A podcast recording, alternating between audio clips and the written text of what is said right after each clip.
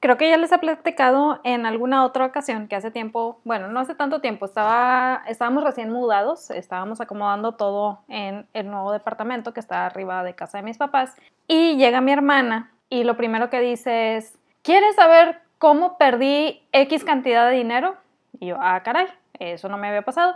Le digo, a ver, cuéntame. En esos momentos yo estaba trepada en un banquito tratando de guardar cajas en la parte alta de una alacena. Entonces, pues obviamente estaba como que te escucho, pero también sigo trabajando guardando cajas. Y me empieza a contar la historia de cómo se había suscrito porque le dio curiosidad sobre una masterclass en no sé dónde, le llamó mucho la atención y luego quiso pagar un mes, terminó pagando todo un año, en fin, toda una locura en donde estaba ahora sí que platicando tan adentro de cómo se había sentido, su frustración, lo que había sucedido y demás, que me tenía picada. Me bajé del banquito y me quedé sentada nada más para escuchar la historia.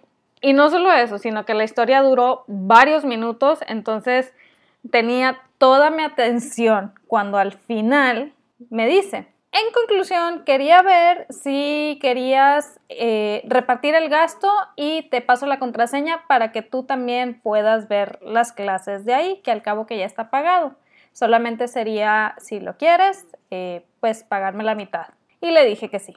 Así redondita caí, le dije que sí. Lo único malo es que ya al final no arreglamos la logística de cómo le iba a dar el dinero ni nada por el estilo, lo cual también es importante en una venta, pero pues de eso ya hemos hablado en otros episodios y obviamente jamás me pasó la contraseña. El punto es que todo ese tiempo me tuvo en ascuas esperando saber cómo había perdido ella dinero y lo chistoso es cómo al final llega y me vende creo que ni siquiera lo tenía planeado, es lo peor del caso, pero bueno, llega y me vende esta idea de yo también pagar esa suscripción en la que ella había invertido y que le habían cobrado todo el año y ella no se había dado cuenta, era una suscripción un poquito fuerte para esos momentos y yo a pesar de todo dije que sí, dije que sí.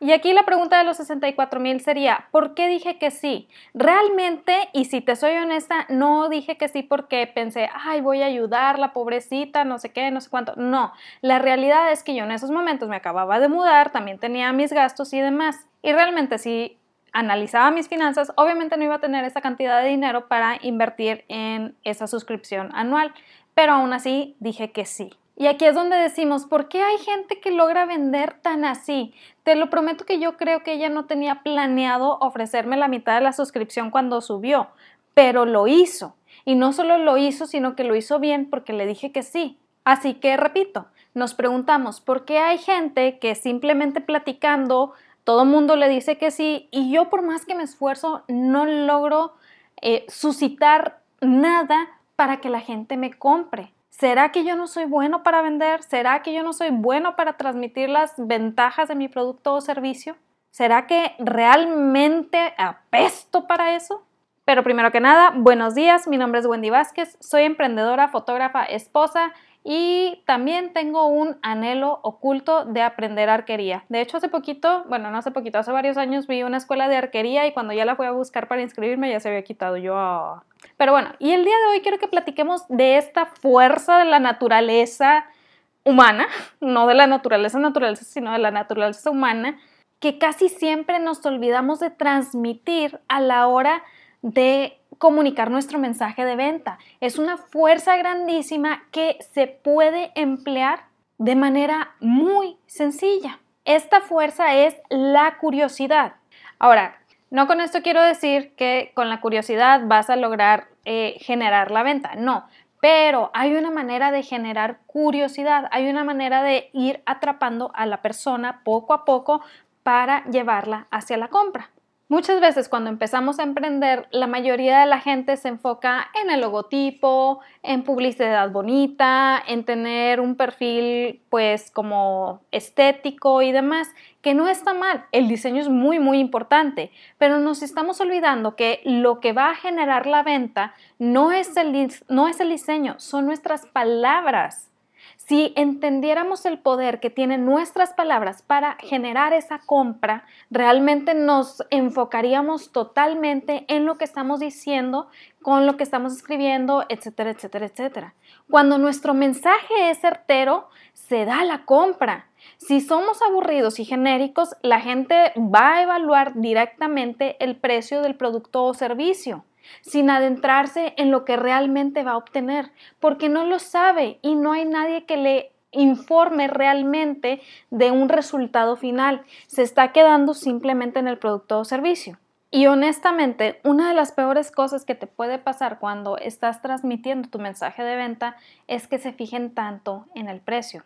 No estoy diciendo que no se van a fijar en el precio, obviamente que sí, pero si realmente nada más le están poniendo atención a eso, significa que tu mensaje de venta no está llegando a la persona. Significa que lo que estás diciendo, los resultados a obtener y demás, no le están llegando ahora sí que al corazoncito y por ende se está quedando en el precio. Y al quedarse en el precio, está evaluando que a lo mejor no vale la pena la inversión que va a hacer. No sé si te ha sucedido a ti, yo supongo que sí. Cuando realmente quieres algo, que estás busque y busque por todos lados y por fin lo encuentras, ves el precio y dices, no me importa, la típica frasecita de yo me lo merezco, trabajo para esto, etcétera, etcétera, etcétera.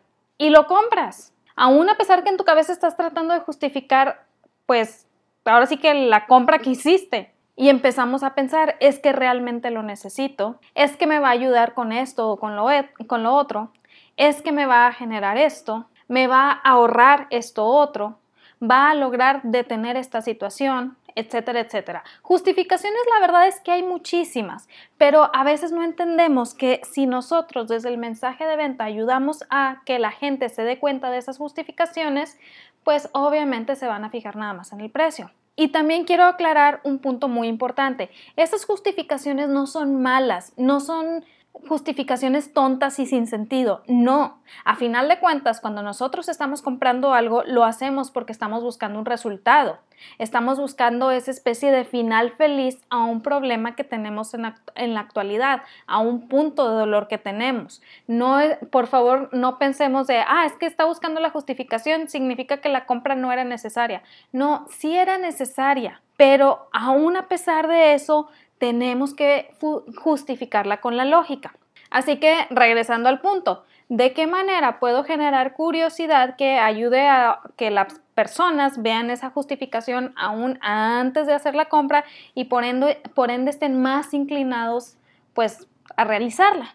Hace tiempo, en uno de los cursos de Russell Brunson, que ya les he platicado también en otros episodios, él hablaba de cómo las primeras veces que estaba frente a una audiencia, porque pues él organiza eventos y hace la venta durante el evento frente a su, audiencia. Entonces, en una de las ocasiones que estaba en esa situación, eh, dice que pues dio todo su speech de venta, bien emocionado, es el producto, bla, bla, bla. Apenas estaba aprendiendo, obviamente no era el vendedor que que es hoy en día y que bien bonito y aquí y allá y uno y, y bla, bla, bla, bla. Total, termina el speech, dice, y pasa lo, que, lo peor que crees que le puede pasar a alguien que está haciendo ventas frente a una audiencia. Dice, nadie me hace caso. Los había perdido desde la primera ocasión, desde la primera palabra, casi casi. Entonces se empezó a frustrar porque él sabía que su producto era bueno, él sabía que lo que estaba ofreciendo era algo excelente que realmente necesitaban esas personas. Ojo, está consciente que tiene un buen producto y está consciente que es su prospecto de cliente ideal la persona que está sentada en esa audiencia. Entonces, ¿qué es lo que está fallando aquí en esta conexión? Ahorita te lo platico. Dentro de la frustración que estaba sintiendo en esos momentos y que veía que no había interés de parte de esas personas que realmente necesitaban eso que él tenía para ofrecer, como que en un arranque de estrés o de coraje, él dijo, ¿qué no saben lo que pasé para conseguir esto que les estoy enseñando, para aprender esto que les estoy enseñando? Con esa simple pregunta como que el auditorio se sacudió y dijo, a ver, ¿qué está pasando aquí? Entonces él menciona que empezó a contar su historia de cómo había aprendido eso que les quería ofrecer, de cómo le había ayudado en su proceso de transformación y de cómo le había generado ciertos resultados. Algo tan sencillo que muchas veces nos olvidamos. Cuando nosotros contamos una historia para ofrecer nuestro producto o servicio, obviamente historias verídicas, reales, con datos concretos, por favor, ética ante todo, cuando nosotros contamos una historia, no lo hacemos simplemente para entretener. De hecho, el entretener es algo secundario. Lo hacemos porque, en palabras de Russell Brunson, la historia le genera o le da peso al valor de tu producto o servicio. Si yo estoy ofreciendo mm, una pomada para los golpes, la gente ve simplemente eh, la pomada cuesta, no sé, 5 dólares. Eh, precio aquí random. Sin embargo, si yo menciono que esa pomada yo se la puse a mi sobrino la vez pasada que se cayó y en menos de 5 minutos ya andaba como si nada, pues obviamente cambia el valor de ese producto o servicio. El precio queda a un lado. Ojo, no digo que no importe, sí importa. Sin embargo, ya en lugar de la persona estar viendo solamente el precio, ya está buscando la manera de justificar la inversión. No sé si eh, alcanzas a ver aquí cómo cambia la mentalidad.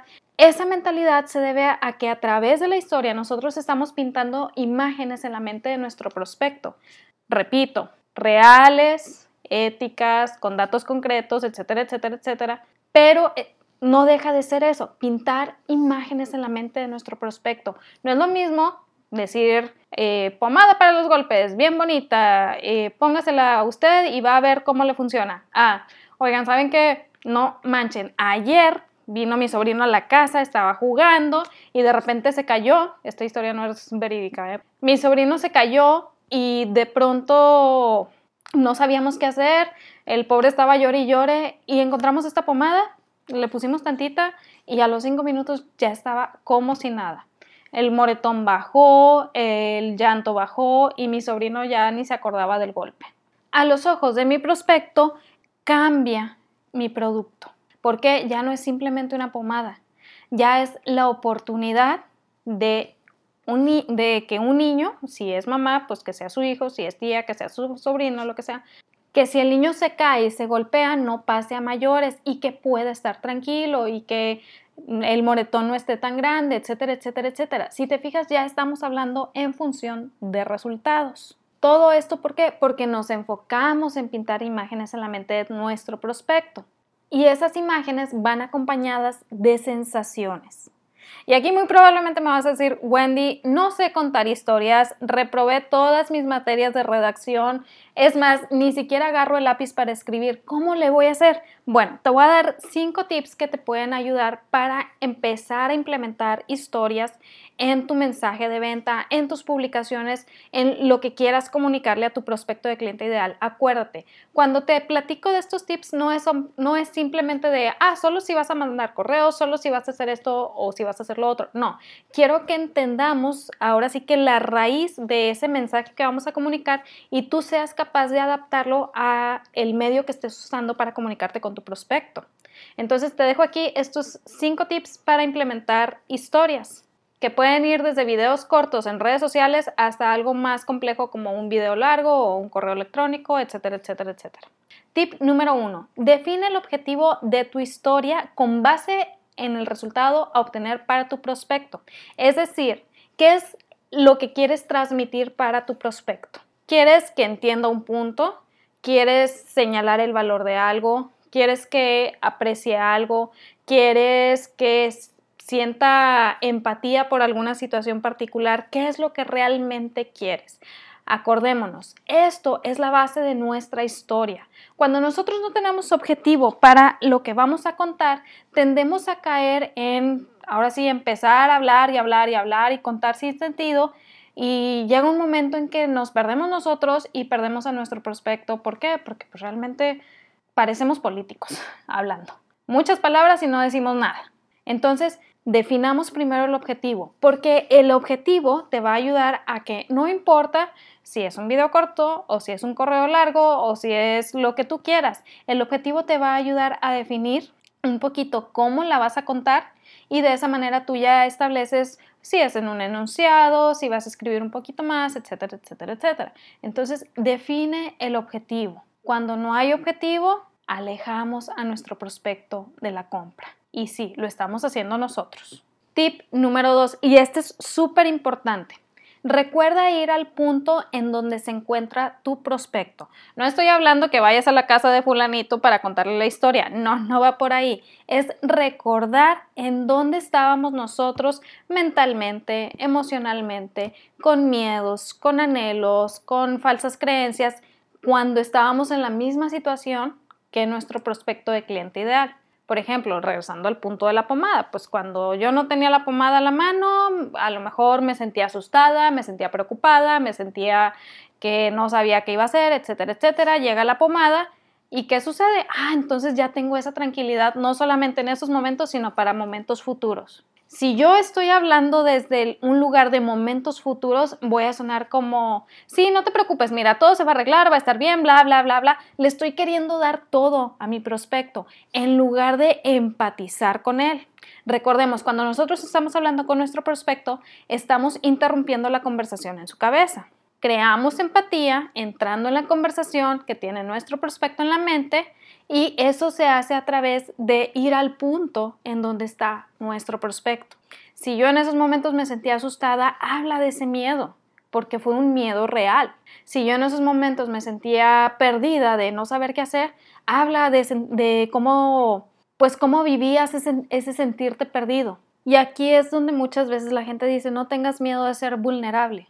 No es tanto porque diga, ah, es que el dolor vende. No, es porque estás empatizando y estás yendo al punto en donde tu prospecto se encuentra en esos momentos. Este punto es clave para nosotros lograr que la gente voltee hacia nuestro mensaje de venta. Por ejemplo, supongamos, estás ofreciendo un suplemento para la gente que se siente muy cansada. Aquí lo que hacen muchas personas es decir cosas genéricas como, ¿te sientes cansado para mediodía?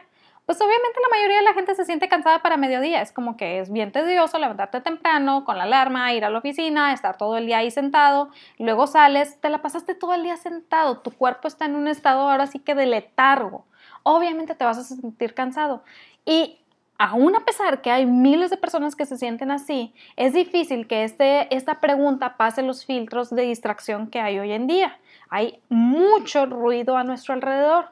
Entonces, si lo volteamos un poquito, o más bien si lo, si lo mejoramos un poquito y decimos, nadie me dijo que aparte de la rodilla crujiente, los dolores en la espalda, el estrés de no saber qué estoy haciendo, después de los 30 también aplicaba recargar pilas con la siesta de mediodía.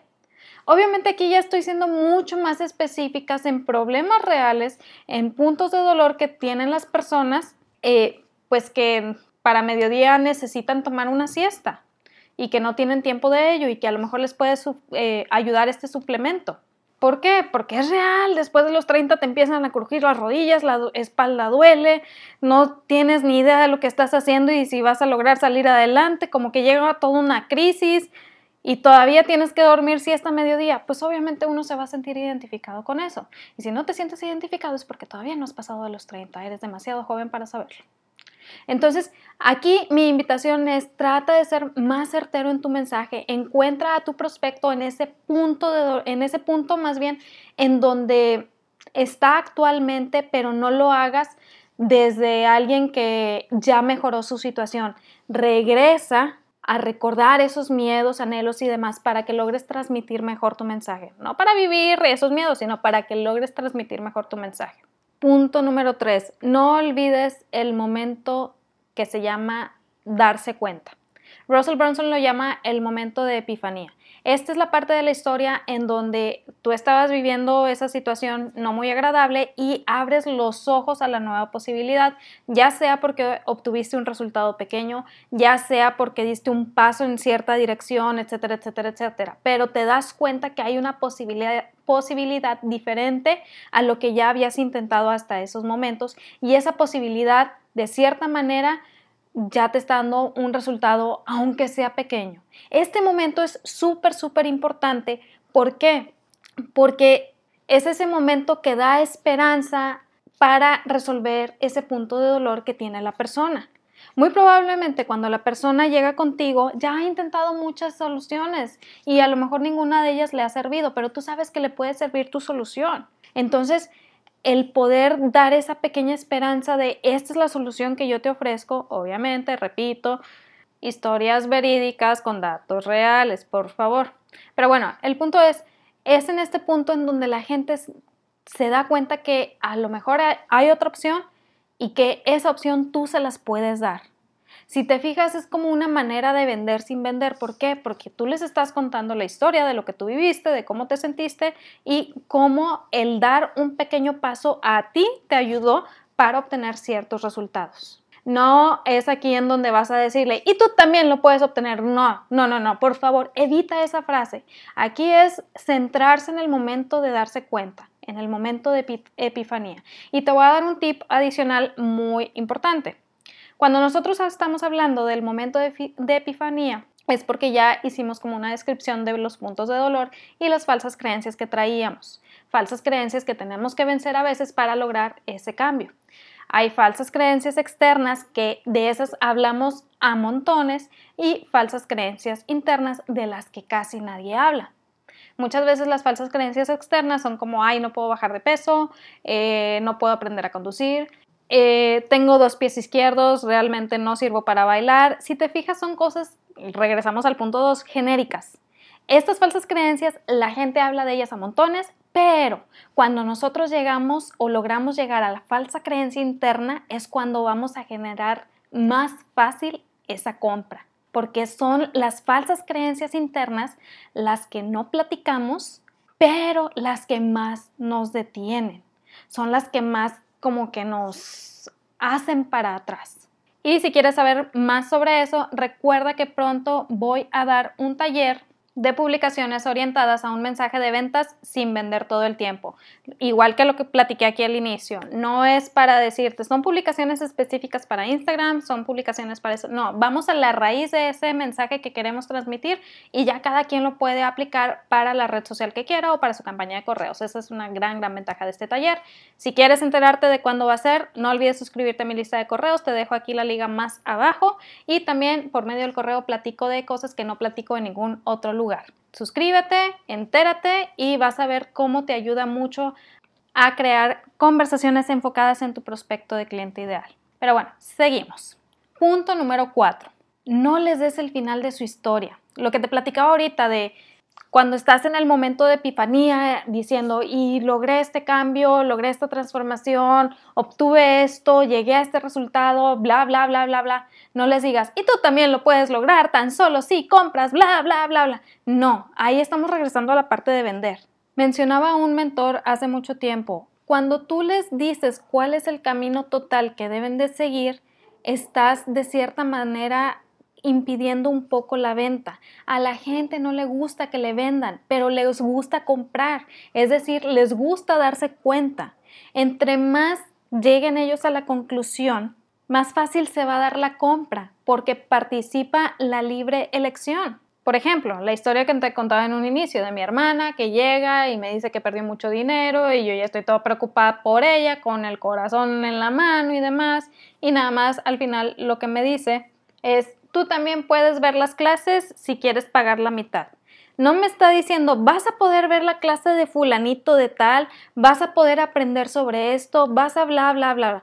Que no está mal decirlo si tienes bien estructurado tu mensaje de venta, pero si ella lo hubiera hecho dentro de la historia que me estaba contando, obviamente yo lo hubiera mandado a la goma. No, ella se enfocó en decirme qué es lo que estaba obteniendo. De hecho, dentro de su historia, ella me platicaba cómo le había gustado mucho una masterclass que ya había visto, porque pues ya había hecho la inversión, una masterclass que ya había visto de el antiguo CEO de Disney que les platicaba no sé qué cosas, ahí me va envolviendo a mí, porque ella conoce mis gustos, ella sabe de qué quiero aprender, entonces se fue a una masterclass que sabía que me iba a llamar la atención, me empieza a platicar de ello y cómo a ella le ayudó, cómo a ella le generó tal cosa.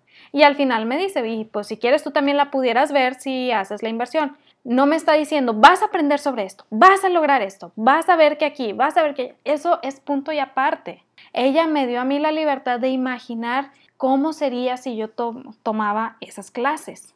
Este punto puede ser un poco confuso porque si bien nosotros tenemos que ser claros en nuestro mensaje de venta, también tenemos que dar pie a que sea la persona la que tome la decisión. Entonces aquí sí tenemos que estar como siendo cuidadosos en lo que estamos diciendo para que la persona no se sienta que los estamos presionando sobre la venta. Pero bueno, repito, de eso voy a platicar un poquito más en el taller que imparta más adelante. Y punto número 5. El tamaño de la historia no es importante. Puedes contar una historia en algo tan sencillo como en una story, ya sea en Instagram o Facebook o la red social que quieras, porque aparentemente ya todas tienen stories, o puedes contar una historia en media hora, una hora, lo que tú quieras. El chiste es que cuando tienes esta serie de puntos claros, ya no importa o más bien ya no te fijas en que es que tengo que llenar con palabras esto. No, ya tu objetivo va en función de cómo logro pintar en la mente de mi prospecto esta imagen. Y te vas a dar cuenta que puede ser una historia de un renglón o una historia de media hora, dependiendo del objetivo que tú tengas y dependiendo de la publicación que vayas a hacer en esos momentos. El tamaño no importa. Y todo esto vas a ver cómo te empieza a generar no solamente que la gente voltee a ver lo que tú estás ofreciendo, sino también te empieza a generar conversaciones. Y esas conversaciones te van a ir llevando a aprender más sobre tu prospecto de cliente ideal falsas creencias internas y falsas creencias externas. Y eso te va a ayudar todavía más a mejorar tu mensaje de venta. Si te fijas, es una especie de círculo, no vicioso, porque es un buen círculo en el que tú comunicas, la gente responde porque ya estás abriendo una conversación, aprendes, vuelves a comunicar, vuelven a responder y así te das cuenta cómo vas mejorando. El chiste siempre es dar el primer paso. No tengas miedo de contar historias. Nadie nace sabiendo contar historias, es poco a poco. Y vas a ver que entre más lo practiques, más vas a aprender. Pero bueno, en resumen, cinco tips que te van a ayudar para ir mejorando tus historias para que la gente empiece a ver el valor de tu producto o servicio. ¿Por qué? Porque ya lo estás pintando en imágenes en la mente de tu prospecto. Tip número uno, define el objetivo de tu historia. Tip número dos, recuerda ir al punto en donde está tu prospecto. Tip número tres es el momento de darse cuenta, el momento de, epifanía que dice Russell Bronson. Tip número cuatro, no les des el final, ayuda a que ellos lleguen a este punto. Y tip número cinco, el tamaño de la historia no es importante, pero tenemos que perder miedo a contar historias. Espero que te haya servido muchísimo lo que vimos el día de hoy. Recuerda para enterarte de cuándo se van a abrir los lugares para el taller, Nada más suscríbete aquí más abajo y también para que recibas información que no publico en ningún otro lado. Te deseo lo mejor para esta semana, que sea una semana llena de éxitos y si no, de aprendizajes. Recuerda que en ti está el potencial para lograr algo extraordinario, pero de nada sirve que yo te lo diga si no te lo crees tú primero. Créetela, vívelo y nos vemos el siguiente martes. Bye.